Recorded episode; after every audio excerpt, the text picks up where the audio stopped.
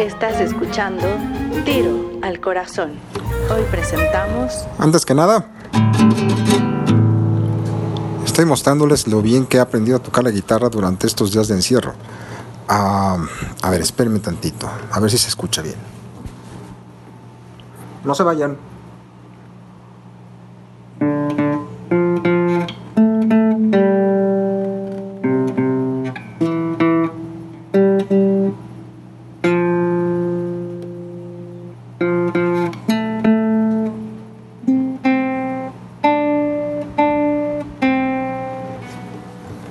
Es lo que llevo de The Sound of Silence, de Simon y Garfunkel. Nada mal si me preguntan. Bienvenidos a eh, al Corazón. Yo soy Tiro, les doy la más cordial de las bienvenidas. Eh, me acompaña, como cada emisión, nuestro amigo, compañero, hermano, pero sobre todo productor, Chacho-Álvarez, o como le gusta que le digan, Chach. Con confianza, ch y llamo en confianza bebé. eh, esta, en esta ocasión estaba revisando mis viejas grabaciones y no había dado cuenta que había entrevistado al, perdón, estoy un poquito ronco, la, la temporada de y todo eso, a, a, este Chaplin. No, no, no, no, no, no Charlie Chaplin. Me refiero a Tom Chaplin de King. ¿Quién? King. ¿Quién? King, del grupo King. Precisamente cuando vino a nuestro país hace como tres años, me parece, para presentar su disco como solista y, e interpretar algunas de las canciones que, que, que, hacía con su grupo. Un tipazo, debo decir.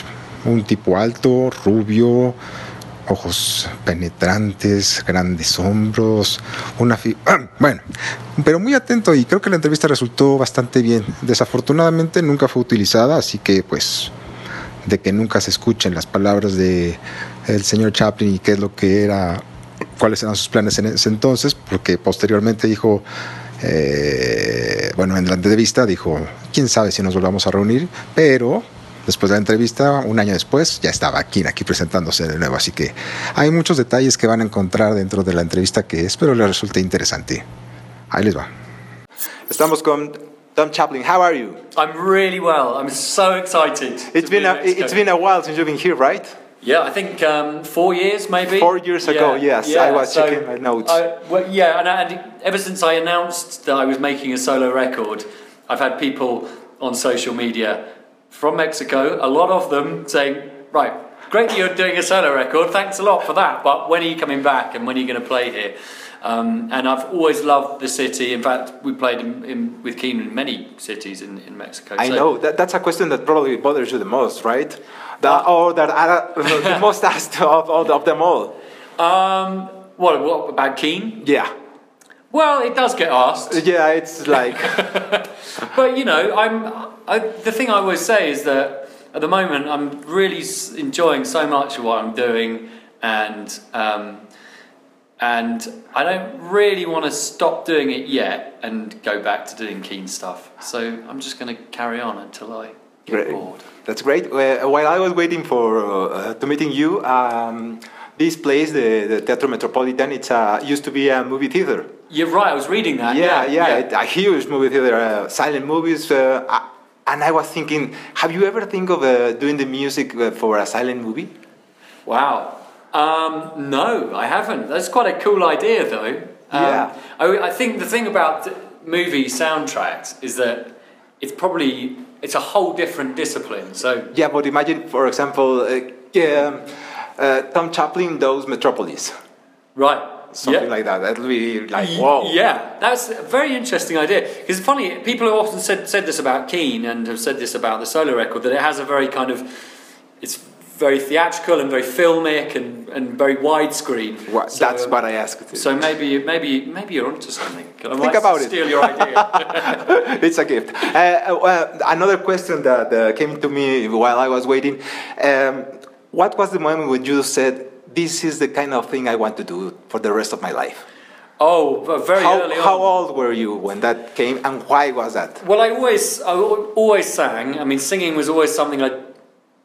I mean, I yeah. My in fact, my because I've got a daughter now who's who's three, and when she was, I suppose, when she was two, she was wake. She would wake up in the morning, and you would hear her in her room singing, and it, you know before she could really talk, And so I said this to my mum. I said, "Oh, Freya, my daughter, she's." I said, "Yeah, mum, she's uh, she's she's waking up in the morning. In fact, and when she goes to bed as well, you can hear her singing songs like she's making up songs." And and my mum was like, "It's exactly what you did when you were you were little." And in fact, I've got recordings of, of me when I was like four years old singing crazy songs. So I always wanted to sing.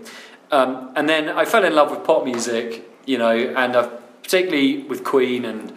Um, Michael Jackson and people like that. So uh, in my early days, and and so therefore I just I, I wanted to be that person. I wanted to be a performer and singer. And then I'm then I kind of started hanging out with Tim from Keane a lot, and he was writing songs, and gradually we just formed this partnership, and and then.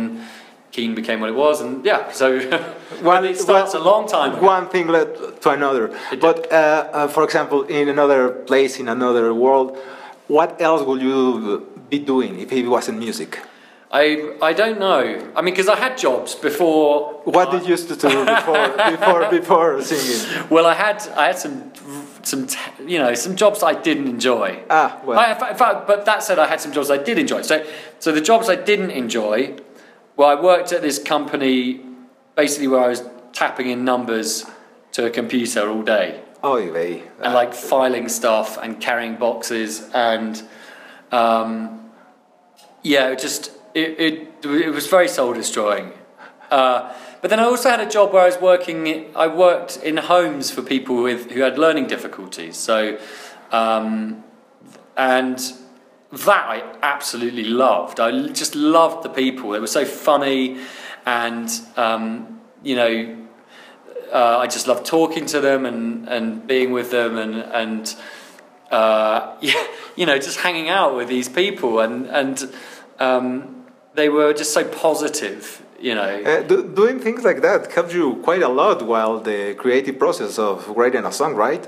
I mean, you you've been there, you've done that, and yeah. well, you know, you've been in those shoes, and you know how a person who who works all day feels yeah. after. Yeah, I definitely, you know, journey. as soon as I left school, my parents said, you know, when we're not going to kind of support you uh, financially, and so you know I had to get you know I started washing up. That was the first job I had, and um, you know and. Yeah, I had to struggle like everyone else to make ends meet for quite a long time before Keane got a record deal. So, how yeah. long would you say you did shitty jobs? Well, jobs you didn't particularly well, enjoy. Uh, so probably five years before I got a record deal. So yeah, quite a long time. So that's some sort of advice you will give someone who's starting with this. Um, what advice would I give? No, no, not precisely. Would you say that don't give up, keep on doing what you're oh, doing? Oh, well, would you say that?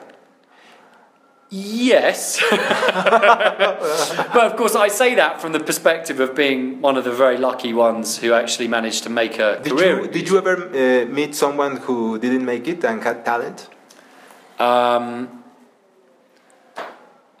that's a really good question. Uh, I don't know. Um, I think there are, I mean, I work with a lot of people, um, writers, people, you know, uh, maybe people come into sessions, session musicians, and that kind of thing, who maybe had dreams of being in a band or being a solo artist in their own right, and it, never worked out. And they're very talented people, um, uh, and they've made it in a different way, maybe, you know, but um, maybe not made their dream. So, but uh, I do think if you really believe in what you do, then you should never give up, you know, because life is really depressing if there's something you really love and you want to do and you're not doing it. I know um, what you um, mean. Yeah, so I so I'd never tell someone to stop. Um, but then again, there's probably a point at which you realise that you know chasing a dream uh, that isn't working may never work, and you have to accept that you might have to do something else.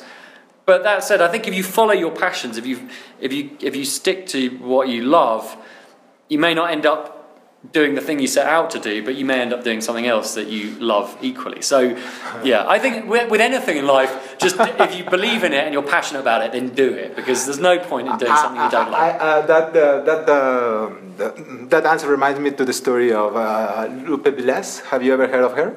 She want, she was an old actress. She wanted to be remembered forever, so she decided to suicide herself. Su- suicide. Right. And uh, she made all kind of arrangements, flowers, Wow. velvet, everything very nice. But she had, uh, she she wanted to be remembered forever. And she lay on her bed waiting for the death. But then she had too much to eat, and she had to go running to the bathroom. Right. And she died uh, getting sick while uh, oh no. choking on her own vomit. Yeah. Right. Wow. Okay. So the fact is, she was remembered not by the way she wanted to, but she was remembered nevertheless. and now Right, you will never enough. forget yeah. Lupe Velez. Yeah, fair enough. Okay, that's a shame. That's it didn't quite go according to plan, but yeah. Yeah, sort of what kind of what you were saying. Now, Yeah. is there any particular song by uh, which you want to be remembered by?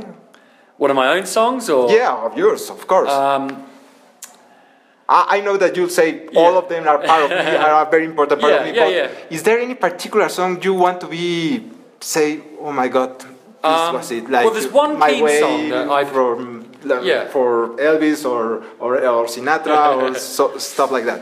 well, it, they they're probably songs that um, just mean something very special to me.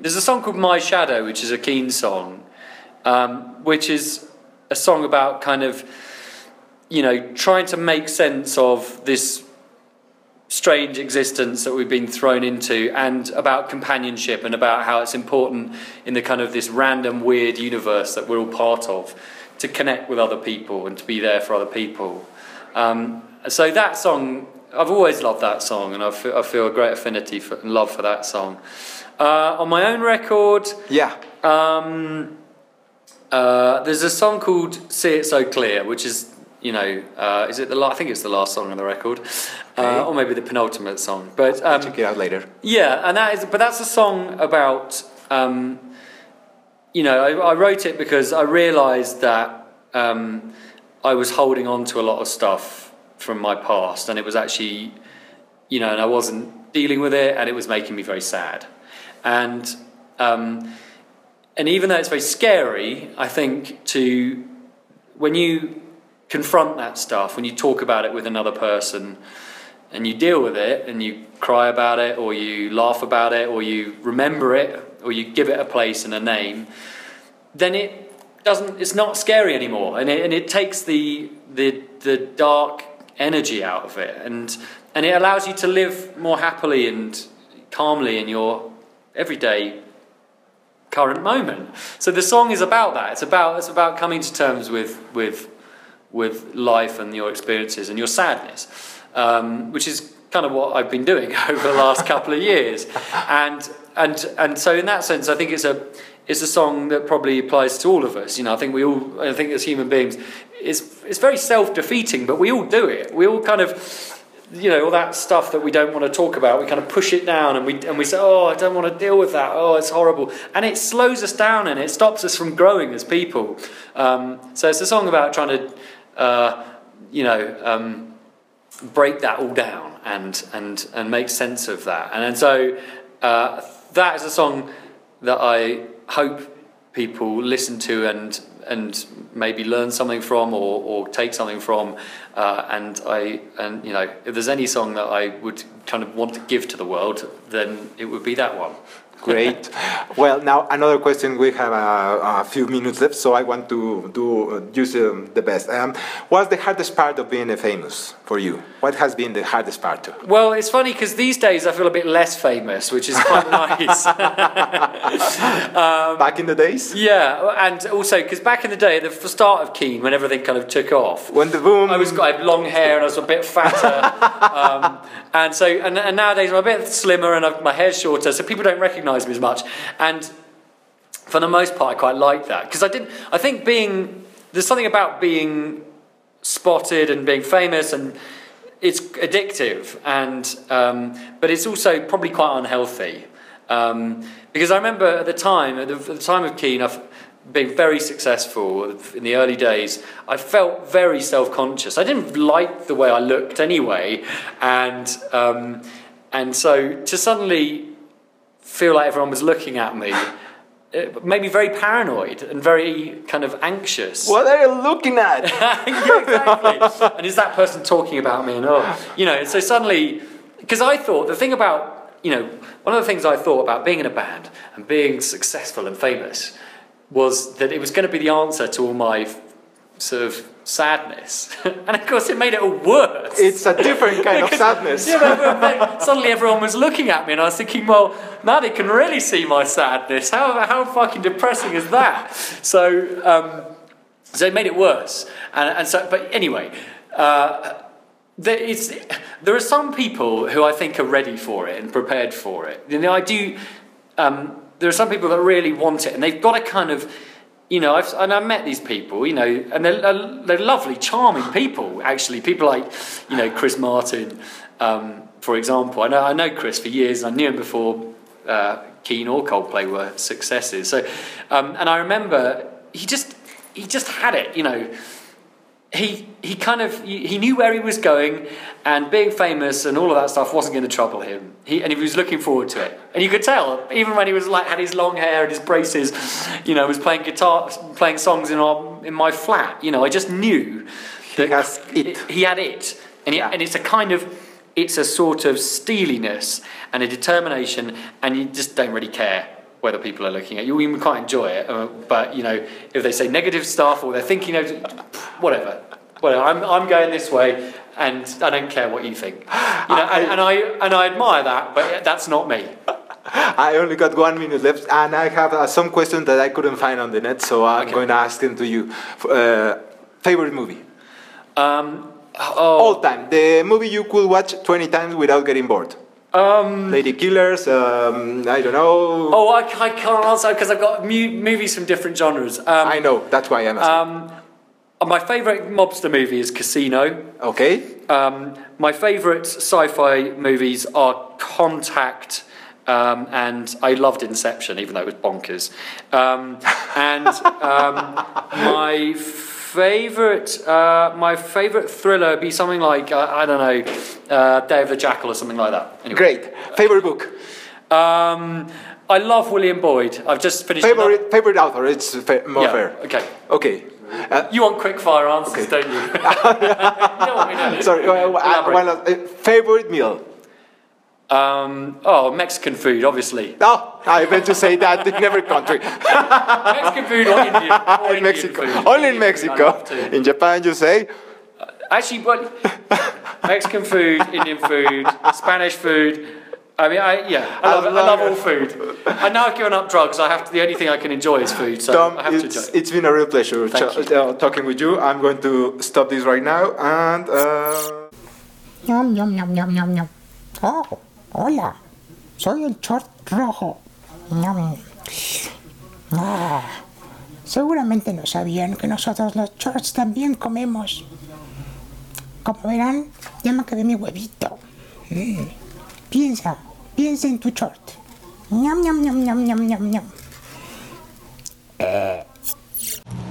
Y ya, espero que sepan inglés, porque desafortunadamente Delfina Fuentes no pudo venir a hacernos las, la, el favor de ayudarnos con la traducción. Y la verdad yo no soy muy ducho en eso. Así que, y el señor productor tiene muchas ocupaciones encima. Así que espero la hayan disfrutado, la hayan entendido. Y al menos, si no, al menos eh, se hayan, se hayan pasado un buen rato escuchando lo avanzado que voy con el toque de la guitarra. Recuerden seguirnos en nuestras redes sociales que es tiroalcorazón.com. También arroba chacho-álvarez, el señor productor, un tipazo, y a mí en arroba tirodópolis, así como se escucha. No olviden tampoco el canal de YouTube, donde estamos subiendo cosas bastante interesantes a través del el show de tiro. Y pues recomiéndanos con sus amigos, pero sobre todo con sus enemigos. que tengan una excelente cuarentena y recuerden lo que decían el anillo del rey David. Esto también pasará. Yo fui Tiro. Buen día, tarde, noche. Tata. Ahora sí, se acabó. Tiro al corazón.